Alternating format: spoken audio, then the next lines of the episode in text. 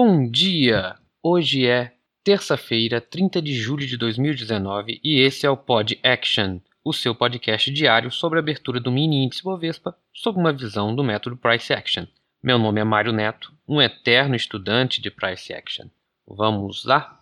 Bom, avaliando o gráfico diário do WinQ de queijo 19, ontem tivemos um corpo de alta com uma, muita sombra, praticamente o mesmo tamanho do corpo, para baixo.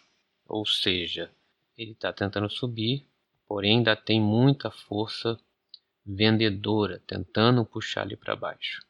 Tá? Ainda estamos nesse Broad Channel de baixa, que vem desde o dia 10 de julho. Ele não, não rompeu ainda, tá? mas fechou ontem muito próximo da linha de, da linha de tendência de baixa. Hum, no diário, basicamente o que a gente pode ver é isso. Nos 60 minutos, a gente observa mais claramente que é um broad channel de baixa, com correções profundas, é, e como a gente estava avaliando nos dias anteriores, ele vinha numa lateralidade lá do dia 15 de julho, Aí teve um rompimento no dia 25 de julho, e como entrou em outra lateralidade, chega a cerca de mil pontos até o dia de ontem. Ontem ele fez um rompimento, tá? no fim, bem no finalzinho do dia, e uma, uma força compradora aqui, pelo menos nos, nos 60 minutos, forte, e parece que ele vai tentar romper mas não está muito certo esse rompimento não. Vamos ver nos outros tempos gráficos. No 30 minutos, a gente observa o seguinte, a gente tinha visto aquele, aquelas três puxadas aqui, tinha falado que era uma era uma um broad channel com cara de TR, né? Ele vinha descendo aqui bem bem certinho nessa linha de tendência de baixa na barra do, dia, do meio-dia do dia 25, com a barra do dia, do dia 26, e a máxima do, do, do dia 26. E ontem ele fez uma barra de, de alta muito forte.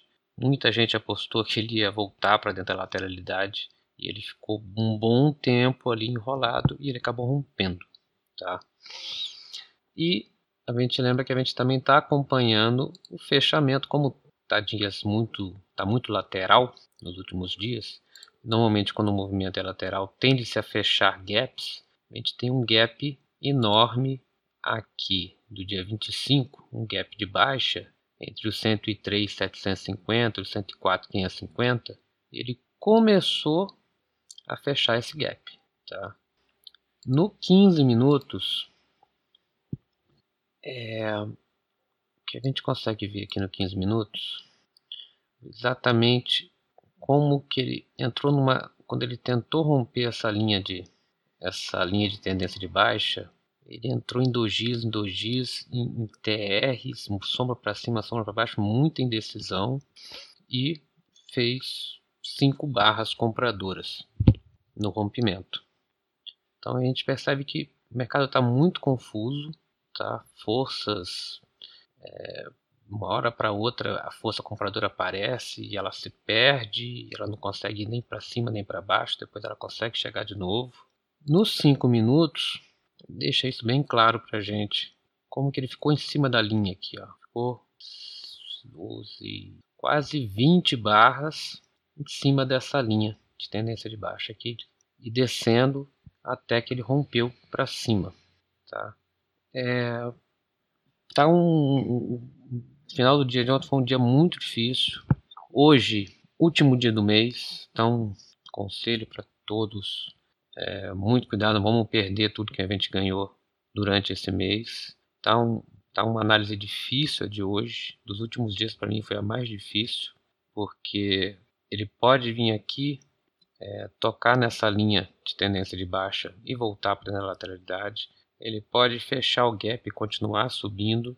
Então, é, a probabilidade para os três lados está muito, tá muito equilibrada. Então, a gente vai ter que acompanhar bem a abertura de hoje e tomar muito cuidado. Tomar muito cuidado que hoje, hoje é o último dia do mês. Isso é, é a hora de realmente usar o price action e fazer a leitura barra barra, entendeu? O, o lógico que olhando todo o contexto para trás, mas acompanhar barra barra, tá ok? Calendário econômico, a gente tem às 11 horas confiança do consumidor, vendas pendentes de moradias americanas. Não sei se impacta muito para a gente, mas é bom ficar esperto nesse horário também. Ok? Uh, é isso, pessoal. Bons trades para todos e até amanhã com mais um Pod Action. E só mais uma coisa: mais vale um contexto do que um sinal.